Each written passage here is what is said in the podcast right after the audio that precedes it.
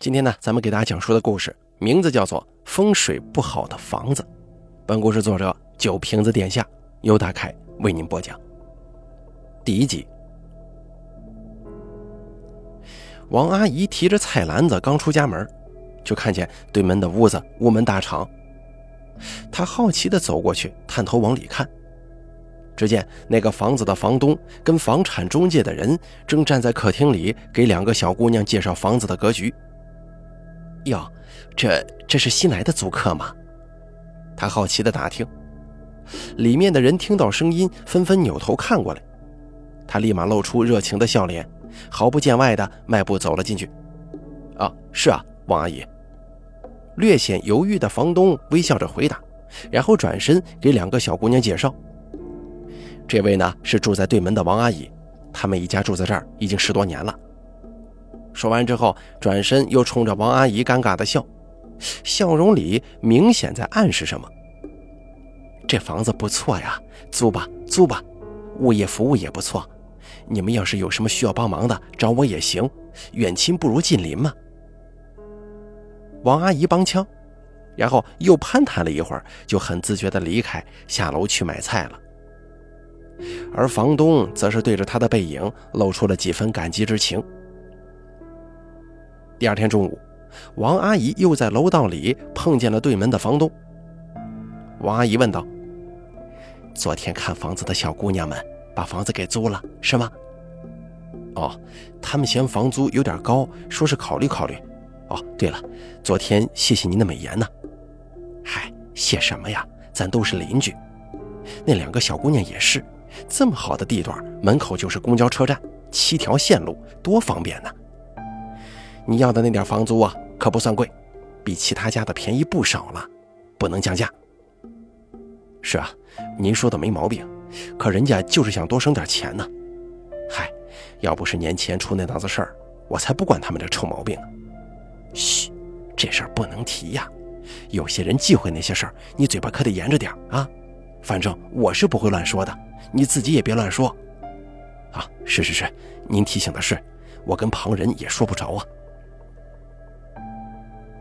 下午的时候，王阿姨在超市碰见了昨天看房子的两个小姑娘。怎么还没定下来呀？对房子有啥不满意的吗？王阿姨热情主动的打招呼，两个小姑娘也驻足跟她攀谈起来。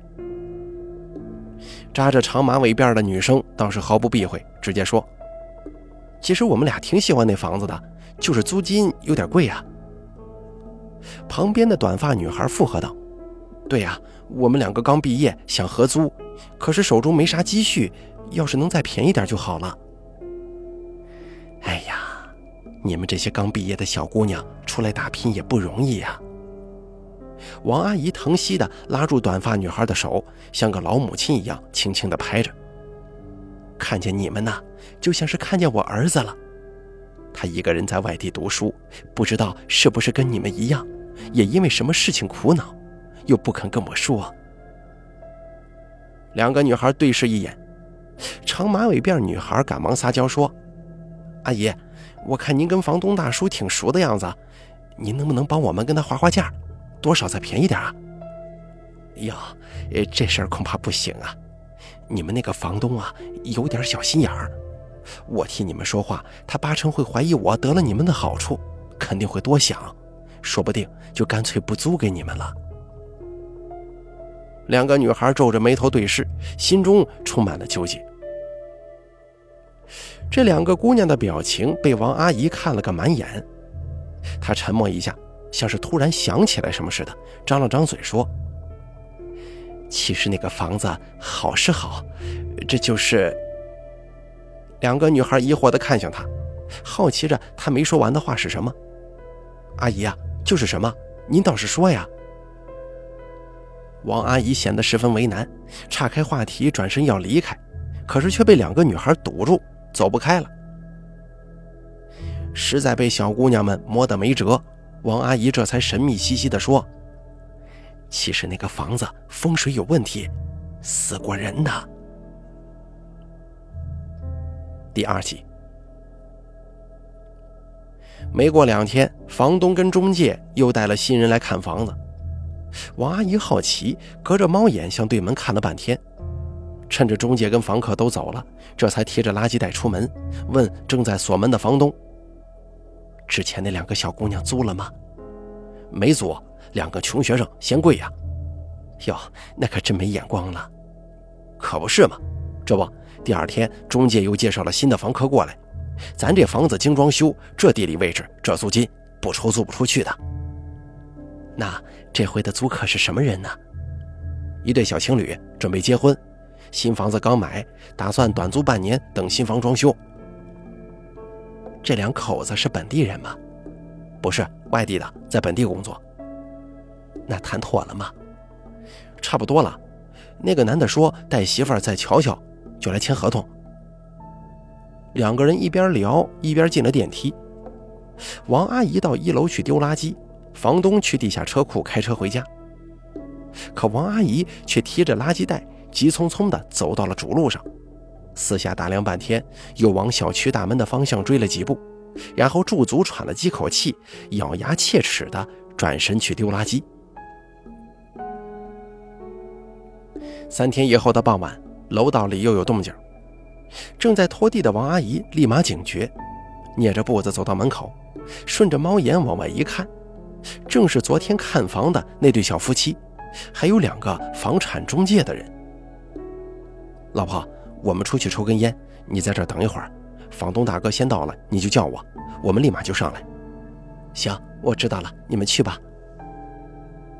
眼看着三个男人进了电梯，电梯门关闭，王阿姨立马丢下拖把，拿着扫把跟簸箕打开了门。她专心地扫着地垫上的灰。突然不经意的一抬头，故作惊讶地说：“哟，姑娘，你找谁呀？这层就我们这一家住户，你是不是走错了？”年轻女人也惊讶了一下，听到对方热情的声音，赶忙笑着说：“没走错，我跟我老公过来看房子，就是这儿。”她指了指对门，又笑了笑：“你们来看房子吗？是啊，要租呢。”听女人这么回答，王阿姨故作吃惊的表情，张大嘴巴，似乎听见了不得了的事儿，难以置信地问：“什么？这这房子你们也敢租啊？房东没跟你说那个事儿吗？”女人听了之后一愣，立马明白对方话里有话。王阿姨自知不小心说漏嘴了，立马捂住嘴，也不清理地垫了，转身要回屋子。年轻女人赶紧抢上几步。扯着王阿姨手上的拖把杆陪着笑脸，着急地问：“哎，阿姨呀，您先别着急关门呢。一看您就是个热心肠，您能不能跟我说说那个事儿是什么事儿啊？”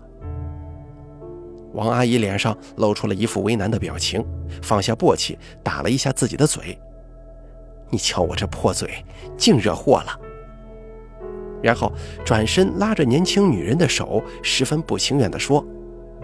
姑娘啊，我没别的意思，我以为房东跟你说明白了，其实也没啥事儿，你可别多想啊。他越是这么说，年轻女人就越着急。阿姨，哦不，大姐，您就跟我说说呗。我们租房子的就是为了住的安心，他那房子要真有什么毛病，您可不能瞒着我呀。这，这房子本身倒是没什么毛病啊。王阿姨说到这儿，又迟疑一下，最后一跺脚，就好像是下了很大决心一样，终于决定全盘托出。姑娘啊，这话大姐只偷偷跟你说，你可不能扭头把我给卖了。行，您放心，我守口如瓶，绝不干过河拆桥的事儿。我跟你说，那房子死过人，是凶宅。年轻女人的神色明显松了一下，可还是好奇的追问。死过人，怎么死的？看来对方似乎对“死过人”这个说法并不紧张。王阿姨心中开始打鼓了，横死的呗。之前住这儿的是一对老夫妻，六十多岁吧，身体特别硬朗。结果有一天，老头子突然就死了。什么病啊？没病，老头不是病死的，说起来都邪性，莫名其妙的脑袋碎了。警察都来了，那个血流的呀！哎呀，当时我都看见了，客厅啊、地板上都是血，连卫生间都有。王阿姨说的声情并茂，可听的人却浑身起鸡皮疙瘩。这这怎么会突然脑袋碎掉呢？哎呦，这事说起来我就害怕呀！王阿姨看了一眼电梯，见没啥动静，继续说：“那天我在门口还跟老头打招呼来着，没想到两个小时以后，老太太回来一开门，嗷一嗓子，没一会儿警察就来了。人家警察调取了室内的摄像头录像，发现老头从卫生间走出来，突然这脑袋就爆了，碎的哟，就跟熟透的地瓜摔地上一样，那血呀、脑浆子喷的到处都是，太惊悚了。”因为到处是血，也清理不干净，他家的地板跟沙发都换了新的。年轻女人吞了口口水，惊恐忧虑的表情已经挂在脸上了。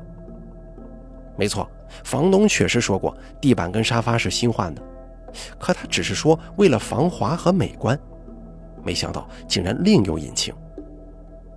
姑娘啊，我劝你别租那房子，那老头死的太邪性了。那个录像我也看见了，老头好像是被什么东西抡着特别重的大铁锤子，从他身后把他脑袋给砸碎的。可是录像当中只有他一个人呢。说到这儿，王阿姨看见电梯键上行箭头亮起，赶忙说：“姑娘，你可千万不能把我卖了，我是好心才跟你说的。而且之前几家租户也没得啥好下场，离婚的离婚，流产的流产。”这房子邪性的很呐，当然了，你们年轻人不信邪没所谓。不过这世上科学解释不了的事情也不少吧。行了，我得回去做饭了。说完，王阿姨进了家，关上门就趴在猫眼往外看。年轻女子愣了一会儿，没过多久，果然从电梯里出来人了，没有房东，是刚刚下楼的三个男人。女的立刻跑过去，拉住自己老公的手，把他拽到一边，表情严肃地耳语几句，然后跟房产中介说家中有事儿。四个人又一同进了电梯，迅速离开了。第三集，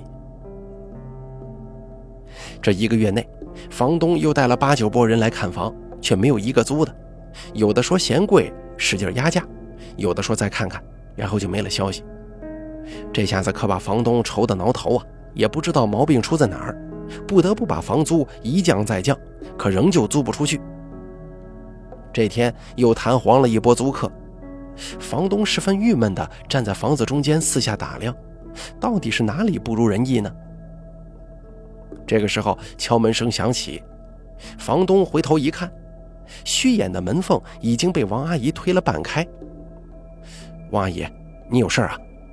房东心情烦躁，可还是客气的说话：“啊，没啥事儿，我看这门呢半掩着，就过来瞧瞧，是不是你带人过来看房子？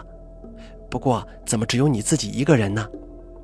啊，就我自己啊，我倒要看看这房子到底哪不对了，怎么就是租不出去呢？哟，你这么好的房子都租不出去吗？怎么回事啊？我是真不知道，那帮租房的总压价，说话还阴阳怪气的。”这这我也纳闷，怎么回事啊？是不是因为去年年底你父亲过世的事情啊？好多人忌讳这个，那也不至于吧？我爸洗完澡滑倒，磕了后脑壳，虽然没抢救过来，可人是在医院走的，这不碍房子的事儿啊。为了安全，我特意把地砖都改成了防滑地板，沙发也换成了高背的，万一摔倒，起码能扶一下嘛。房东越说越激动，声音逐渐大了。王阿姨赶忙安抚道：“知道，知道，我就住对门，我能不知道你吗？可是……”话又只说一半，他脸上露出了为难的表情。房东听出了弦外之音，像是抓住救命稻草一样，着急地问：“哎，王阿姨，您是不是知道什么？咱也算是老邻居了，抬头不见低头见，你可不能瞒着我呀。”这话不好说呀，我怕你生气。你老有话直说，我绝不生气。这几天呢，我听小区里好多人在传，说你这房子风水不好，死过人，是凶宅。估计那些租客有可能是听到了这个说法，所以才……谁他妈胡说八道的？房东立马气炸了，看到王阿姨缩手缩脚、受到惊吓的样子，又赶忙收敛火气。不过他们能跟谁打听啊？你没听说过一句话吗？好事不出门，坏事传千里。上次你爸摔倒，幺二零响着喇叭把老爷子拉走了，这么大动静，多少人亲眼看见了？之后又有警察上门确认。别的不提，小区的保安、物业、保洁，起码他们都知道吧？这一传十，十传百，可不就越传越邪乎吗？房东是越听越生气，一拳捶在沙发背上：“妈的，这帮不干人事的，竟然背后给我捅刀子！这到底怎么回事啊？他们也不打听清楚就乱嚼舌根子。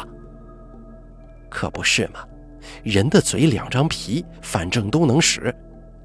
你别气坏了自己，不值当的啊！眼下最主要的是把房子租出去。这还怎么租啊？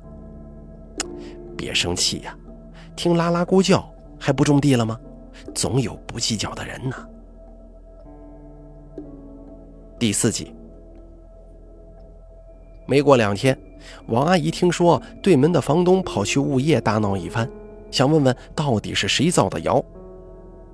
物业的人自然都不承认自己传过这种闲话，因为他们的闲话都是听别人传的，至于根在哪儿，谁也不知道。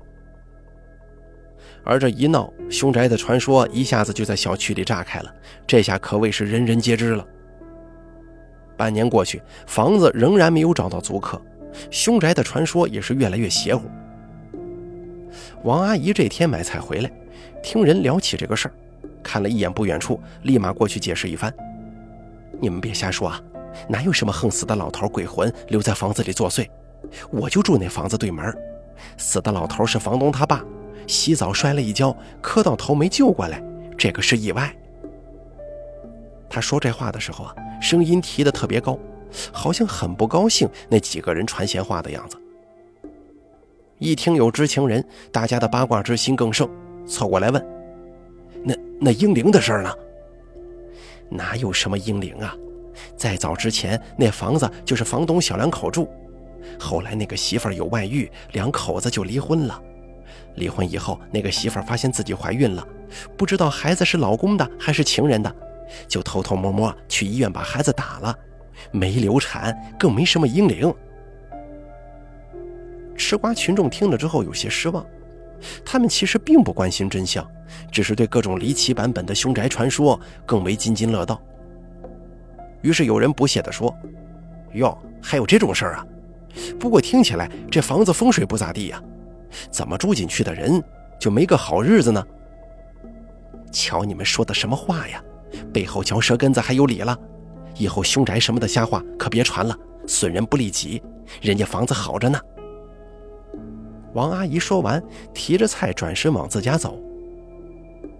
刚进电梯，对门房东也跟了进来。王阿姨惊讶，打了个招呼，直接按了楼层。王阿姨。您刚才跟他们聊天，我全听见了，谢谢您替我解释啊。嗨，我知道真相的，再不解释两句，就更没人替你说话了。你别生气，房子会租出去的。不租了，心太累了。旁边新开了个楼盘，我跟我妈商量了一下，打算把这房子卖了，换个新的。哈哈，这样倒是省心呐。不过你那房子现在出手卖不上价吧？毕竟这谣言。行了，无所谓了，差不多就行。我可跟这里的人呢着不起急，我得躲远点房东说完一顿，立马陪笑又说：“哈哈，您除外，您可是大好人呢。”你客气了。房子还挂在以前那个中介那里卖吗？对呀，都熟了，省心。下午我已经让他们把房子挂出去了。回到家，关上门，王阿姨立刻打电话给儿子。喂，儿子，你不是想买一套便宜点、离家近的房子吗？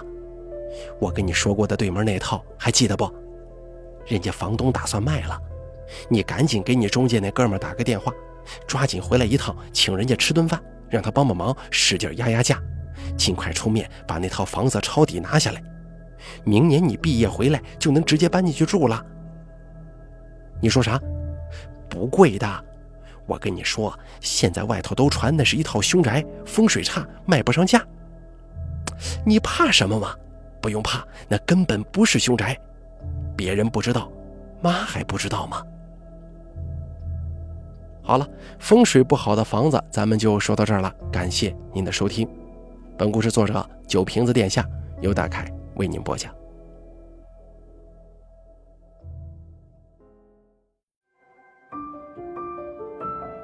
本期故事演播完毕。